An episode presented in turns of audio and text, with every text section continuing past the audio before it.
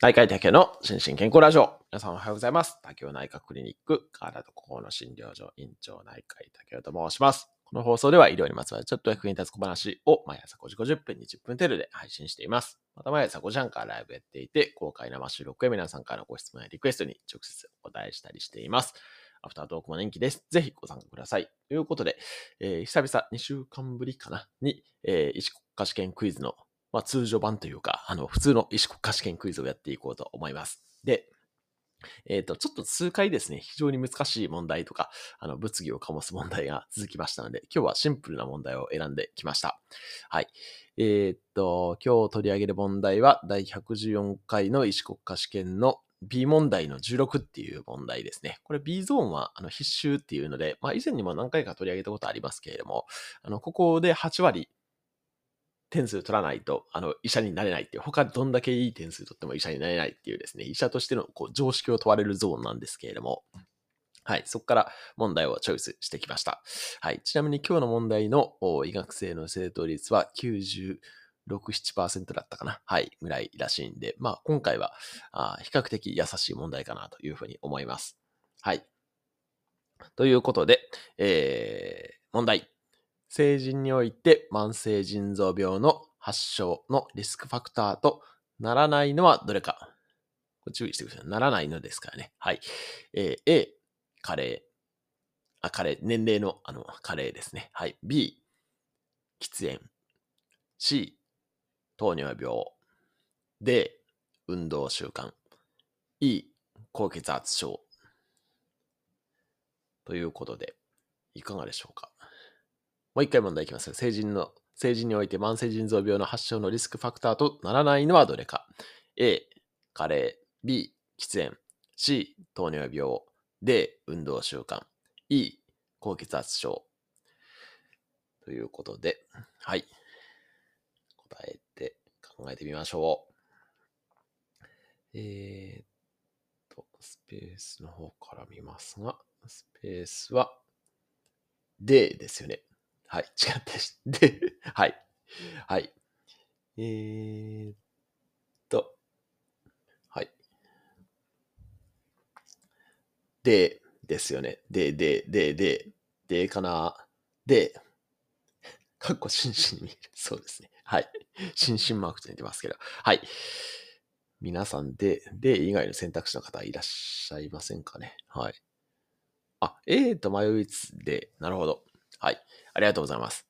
はい。正解は、はい。これは D ですね。はい。運動習慣ということで。はい。おめでとうございます。はい。そうですね。はい。これは、皆さん、まあ、ほぼ正解されたんじゃないですかね。はい。ということで、皆さんおめでとうございます。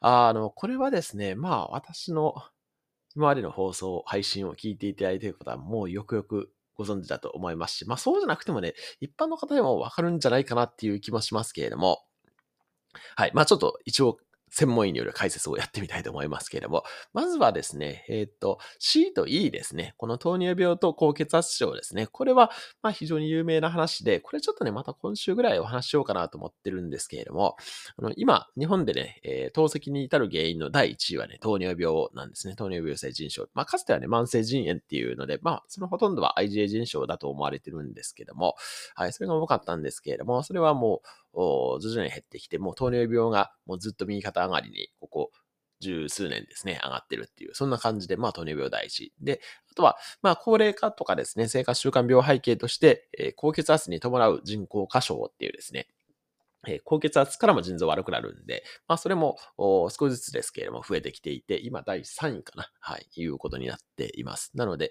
まあ、C と E は、まあ、その透析導入の原因から見てももう明らかっていう感じですよね。はい。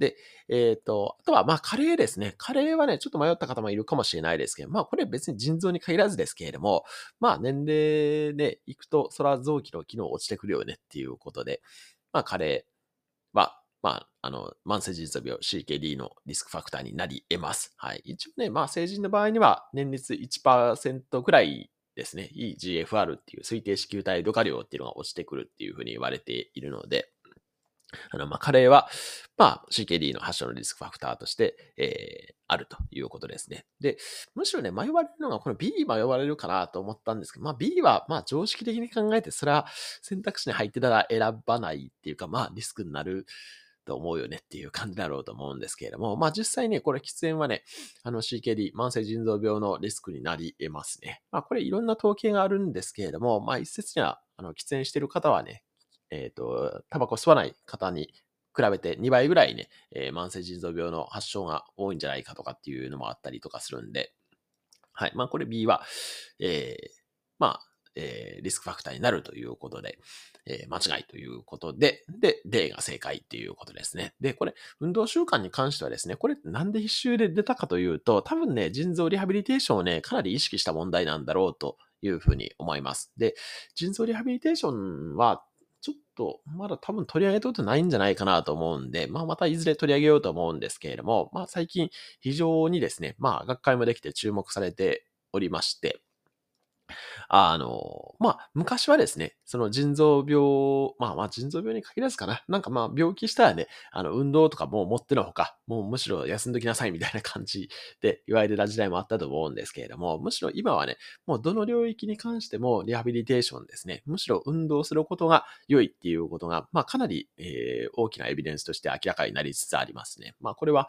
えー、例えばまあ心臓に関しては心臓リハビリテーションっていうのもありますし、えー、呼吸器疾患ですね、えー、肺の病気に関しても呼吸器リハっていうのがあったりとかしますし、あとは肝臓に関してもね、最近肝臓リハって、これ私最近知ったんですけども、肝臓リハっていうのもあるぐらいで、はい。で、まあ腎臓に関しても、まあ動かないよりは動いた方がいいっていうのが、まあ、あ最近のトレンドなんで、まあこの運動習慣はむしろ発症のリスクファクターではなくて、まあ発症に抑制的に働くというふうに言われています。